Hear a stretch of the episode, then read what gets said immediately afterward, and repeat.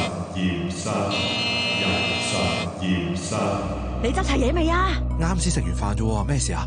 ？S 有，T 有，E 有啊，M 咧都有。咁我哋而家即刻入去。 Step 上創實驗室主持周家俊。趙善恩、李慧妍，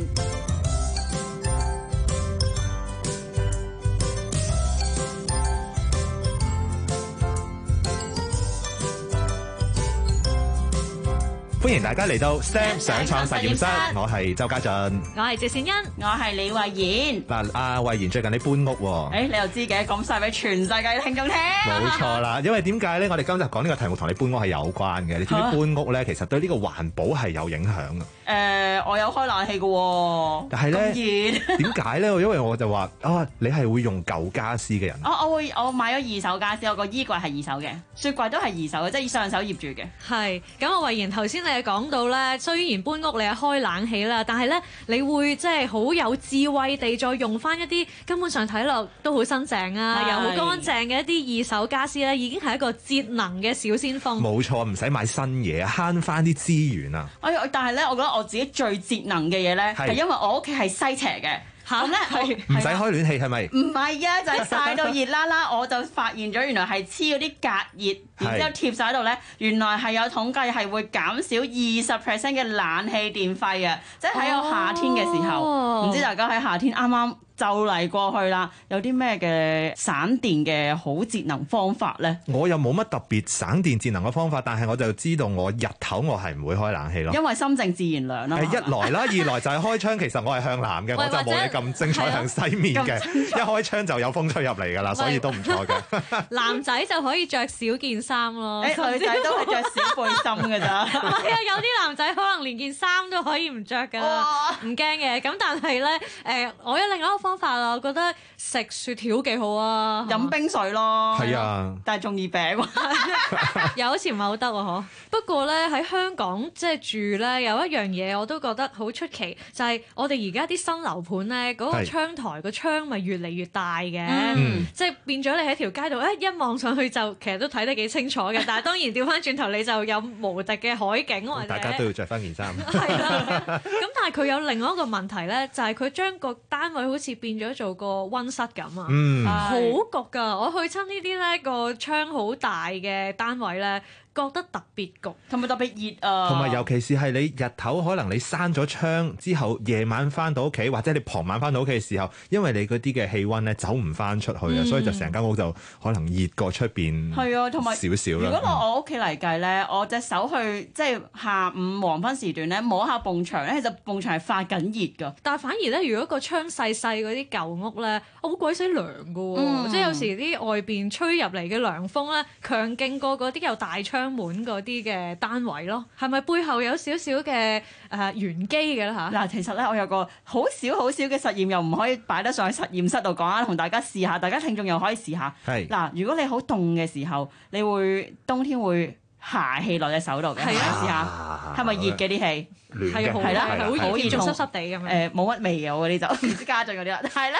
我都唔知你嗰啲 喎。建議咧，你上司去問係嘛？ 就係嗱 feel 下嗰個温度，但係咧，如果你試下將個嘴嘟起，然之後下翻嗰啖氣出嚟，即係敷，好似平時食粥啊，係係啦啦，食吹面吹返嗰哦下。嗰啲係凍㗎喎。係啦，其實咧喺你個口裏邊，其實同一啖氣，你用唔同嘅方法出嚟咧，個温度係唔同嘅喎。即係個口細啲就會涼啲嘅喎，個口大啲又會熱啲嘅喎。嗯，啊，咁我又諗起我最近睇過一單新聞咧，就喺孟加拉呢個地方有啲人就運用呢一個嘅即係日常嘅觀察啦。咁佢就話啊，如果啲温度咁熱嘅時候，其實當嗰啲嘅誒空氣通過一啲好細小嘅口出翻嚟嘅時候，會唔會能夠變涼呢？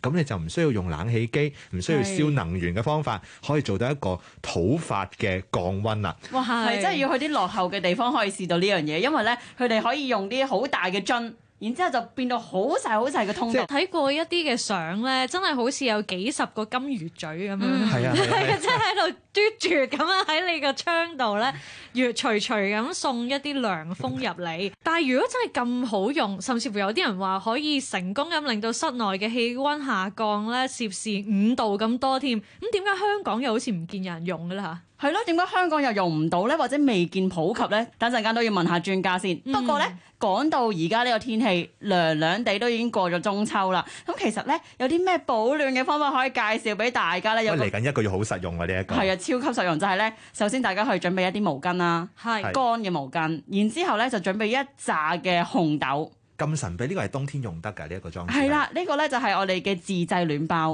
哦咁係點解咧？將個毛巾剪到剩低一個口，可以倒啲紅豆落去嘅。係咁啊，倒晒啲紅豆落去之後，攣翻佢啦。嗯然之後咧就可以你攣到唔好漏啲豆出即嚟係啊。好似個豆袋咁係啦。啦，跟住你要視乎你嘅 size 要幾大啦，可能手板咁大就夠暖啦。咁你就將呢一個毛巾紅豆袋抌落去微波爐，叮一叮，叮兩至三分即鐘。係將啲紅豆塞滿晒落個袋，而個袋其實可以根據你自己個需要嘅大細係啦啦，你就可以剪裁即得幾係好喎。可以大到好似個枕頭咁嘅，如果我想擺喺個肚腩度，仲有啲人係我係，譬如啲肩頸痛咧，整到長條形。哦嗯即係頸枕咁樣啦，就整到隻係啦挨喺度好似熱敷啊。係啦，咁你就嗯叮完之後咧，你估下呢個紅豆袋可以維持幾耐嘅熱力？但係叮係叮幾耐啊？叮兩分鐘㗎咋，你估下可以維持幾耐？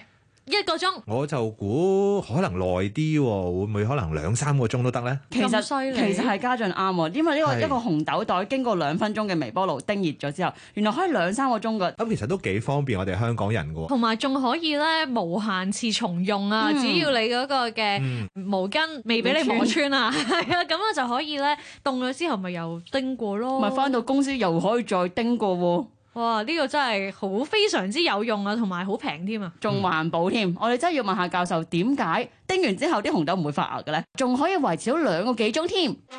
我哋有請。專家教路。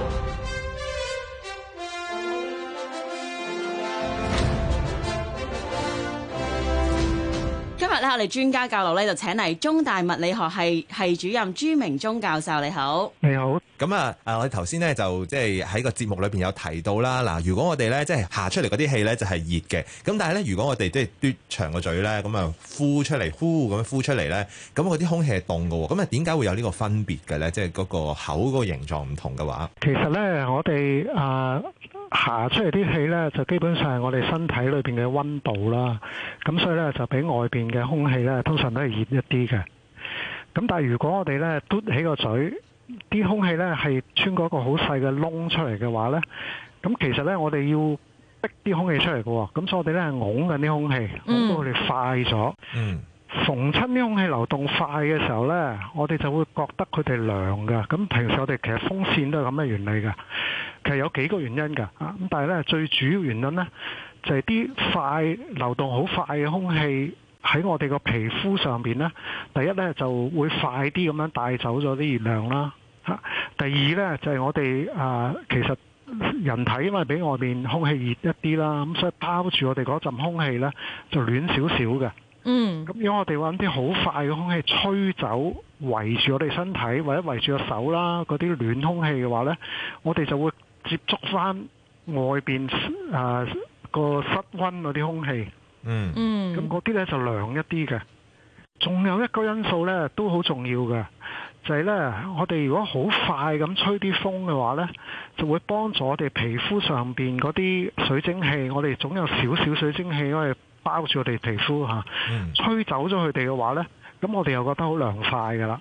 哦，咁所以咧嗱，之前都睇過一啲嘅誒新聞報道啦，就話譬如喺印度呢一啲地方咧，有人就諗到哦，既然誒、呃都長個嘴咧，就可以吹到一啲涼風出嚟，可唔可以咧用一啲嘅誒膠樽啊，去模擬翻呢一個情況，去誒、呃做一啲嘅降温嘅儀器啦咁樣。咁啊，但係亦都有人提到咧，其實又同氣體膨脹有關嘅喎、咁其實誒。呃係咪真係誒有呢一個嘅解釋喺背後咧？我頭先都講呢，有幾個因素嘅嚇，氣體膨脹呢，都係會令到氣體一般嚟講啦，佢一膨脹呢，個温度都係會下降一啲嘅。係咁不過呢，我都周圍睇過啲資料，我都大概計過下數呢，應該呢個因素佔嘅反而係細嘅。反為最大因素呢，就係啲空氣流動快，我哋就會覺得涼㗎啦。嗱，咁但係咧，如果呢個好似感覺上啦，比較誒、呃低成本啊，又誒、呃可以重用翻一啲嘅膠樽咁，好似好環保咁啦。咁、如果真係能夠實行嘅話，又點解譬如我哋喺香港咧？嗱，實際呢，我覺得唔係好實用嘅。就算頭先我哋講個例子嚇，我哋自己吹氣嘟起個嘴啦，啊，大家做下都感覺到啊，你要用力去逼啲空氣出嚟，嗯，咁先至令到啲空氣快，係咪？嗯快我哋至覺得涼。係咁如果佢擺啲膠樽係誒向外嗰邊係好大嘅面積，然後逼啲空氣過啲細嘅窿呢，就要外邊好大風至得啦，哦氣壓好大至得啦。哦，即係可能原本外面已經好涼噶啦，先至可以令到室內都更加涼。係啦，嚇，可能你打開個窗，你感覺仲涼啲。 咁朱教授話有冇啲咩方法可以介紹俾我哋啲聽眾聽呢？喺香港裏面都可以節能降温嘅呢？就算開冷氣嘅時候呢，啊，都開風扇呢，係有幫助智能嘅。朱教授都提醒咗我一樣嘢，就係、啊，其實香港咧好多人話因為濕啊，所以令到嗰種熱咧更加難去忍啊受。所以如果咧嗰個嘅空氣流通做得好嘅話咧，成個身體嘅感覺啊就會覺得涼快得多啦。係啦，係啦，係啦。嗯嗯，咁另外咧，我哋亦都有小實驗，頭先我哋有提過咧，就係將啲紅豆擠入去一個毛巾裏邊，然之後叮熱佢，咁、就有呢個保暖嘅效果。可唔可以講解下裏邊嘅原理係點解嘅咧？啊，我都查過好多資料，其實我都係第一次聽到一個好好用嘅方法啊。嗯咁、我都睇過好多資料，睇過啲文章咧。咁我原來先學到咧，紅豆好好嘅，紅豆咧就可以含好多水分嚇。咁、好典型，可能佢含一半嘅水分喎，佢嘅重量嚟講。咁嗱、保暖咧，其實水本身係好好嘅保暖嘅，因為嗯我哋咧就話水嘅熱含量好高嘅。係，啊，意思即係話呢，水你要俾好多熱量佢呢，佢先至會升一度嘅，升至嗯一度咁樣。咁水因為熱含量咁高呢，其實你有啲暖水喺度呢，佢慢慢散熱，佢可以散好耐熱嘅。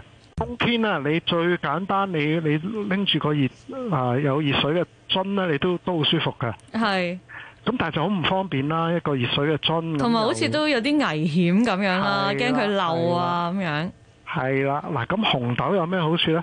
紅豆你可以諗成呢，好多好細粒，裏邊裝咗好多水嘅細小水樽，哦嗯，啊，咁佢又唔會漏水喎。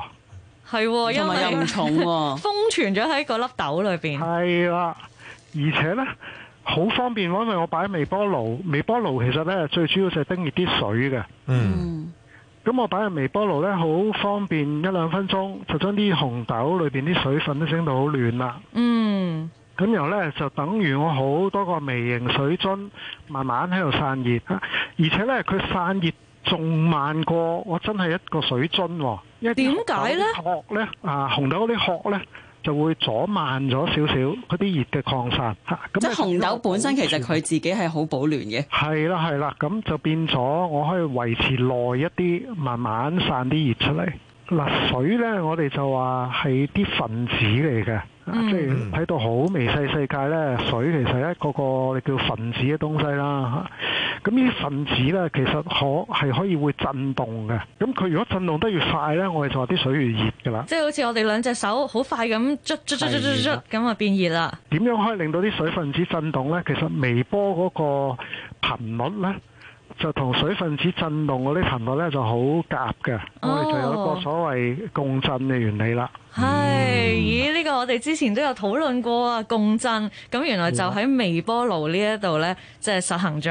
係啦，所以好正喎。嗱，佢又唔同，譬如話我哋個杯嗰啲啊瓷咁樣啊，唔會俾佢有共振啦，所以個杯又唔會熱喎，裏邊嗯啲，水又會熱喎。哦，即係個頻率同個水相同，係啦，嗯咁就只會熱咗個水，就唔會熱咗隻杯啦。係啦，嚇所或者以杯少熱少少就因為啲水傳翻少少熱落隻杯啦，嚇咁但係就唔係用微波直接整熱個杯啦，嗯，哦，咁都解釋到點解咧啲人叮飯盒都會噴下啲水喺上面，等係啊佢係啊整熱埋佢。係，如果唔係咧，乾係啦咗一粒粒咧，好似叮極都係凍冰冰咁啊！話相信大家聽眾咧，同我哋咧，同埋朱教授一齊都學會咗呢個紅豆毛巾暖手包。咁嚟緊冬天裏邊一定會學以致用啊！咁今日喺度首先多謝中大物理學系系主任朱明忠教授，thank you。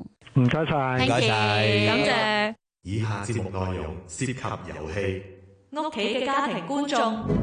快啲跟住我哋一齊玩啊啦！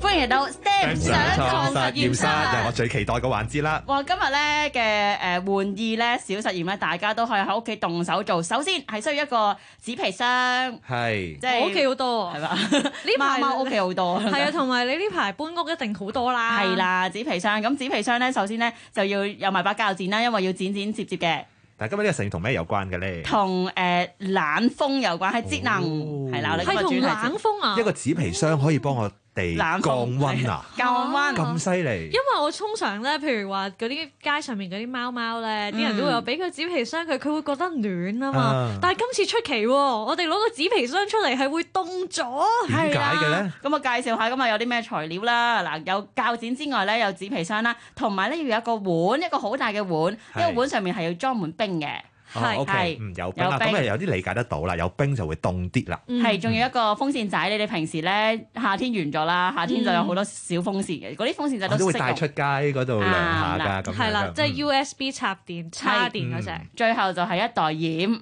唉厭啊！大家準備好未先？嗱，見到台面都非常之豐富嘅呢個物料啦。我見到有係三個紙皮箱喺咗度啦，係啦，紙皮箱首先大家就要剪個圓形嘅窿，可以啱啱你嗰個風扇仔對準咁大嘅。哦，OK 係哦，嗯對住個扇葉咁好樣。係係我啦，嚟即啦係交俾咁我大個圓形嘅剪大個窿，即係個風扇可以喺度吹。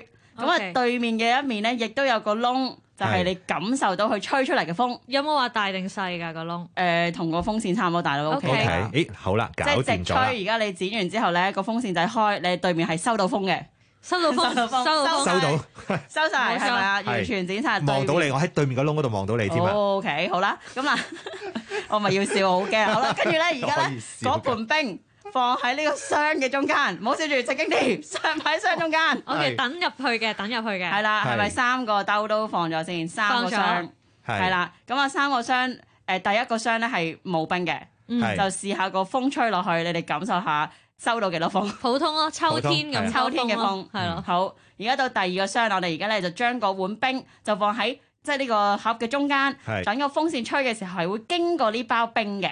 哦，即係經過啲冷氣、係啦，冷冷空凍氣，係啊，冷嘅物體，係嗱，嗯我喺另一邊感受下，你幫我開風扇啊啦，不如其實我使唔使墊高嗰碗冰咧？如果誒係咁，因為我嗯個係啊窿你開得比較中嗯間。誒呢個中間嗰個搖，頭先我就比較大，所以係其實咧你個風咧經過呢個盒係要經過晒成包冰，哦，明白係啦，啦，之後吹出嚟嘅風，你有冇覺得？誒，真係有啲凍，凍咗一少定係少比頭先嗰個凍咗啲係啊嘅，我都感覺到係啊個面都有啲僵咗啦。其實你平時食雪糕就係咧，你塊面攣係啊埋去，你都越嚟越覺得凍㗎都凍㗎啦啦個嘴，係啦，係啦所以真係凍嘅。係有嗯係有啦化有嗰學反種感應㗎覺，因為我見到包冰開始溶溶地啦，即係你呢個風扇吹吹晒啲嘢出嚟啦，嗯係吹晒啲冷風。好啦，所以今日嘅實驗咪證明咗，經過冰之後就會凍咗咧呢一係，個，但係第三個更加驚人嘅發現，誒、係準備好未？第三個，準備好，第 係三個咧就擺個冰咧喺呢個箱中間，同第二個箱一樣即係個啦。 setting 一樣，嗯一。樣，但係咧今次咧就運用個包鹽啦，就倒晒落去，唔使倒啦，係咯咁多好啊似睇啲人傷口上面灑鹽咁，而家就喺啲冰上面灑鹽，係咪啊？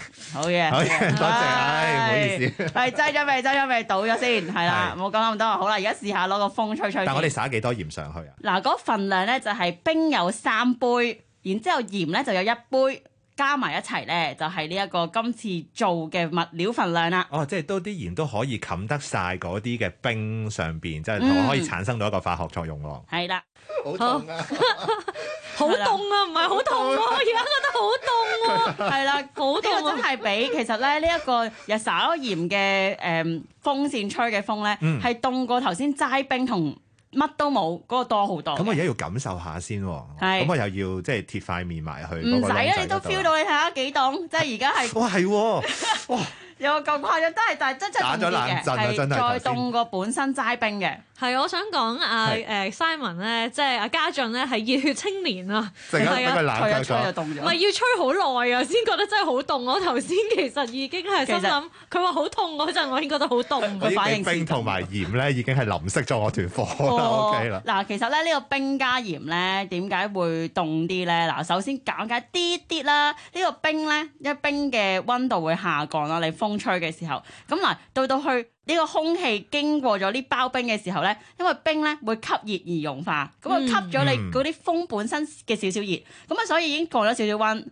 所以第二個盒咧係凍過第一個乜都冇嘅盒嘅。係嗯嗱，到到第三個盒咧，就係、有埋鹽啊嘛。咁啊，啲鹽咧遇到冰嘅時候咧，佢溶解嗰陣時咧係會吸熱嘅。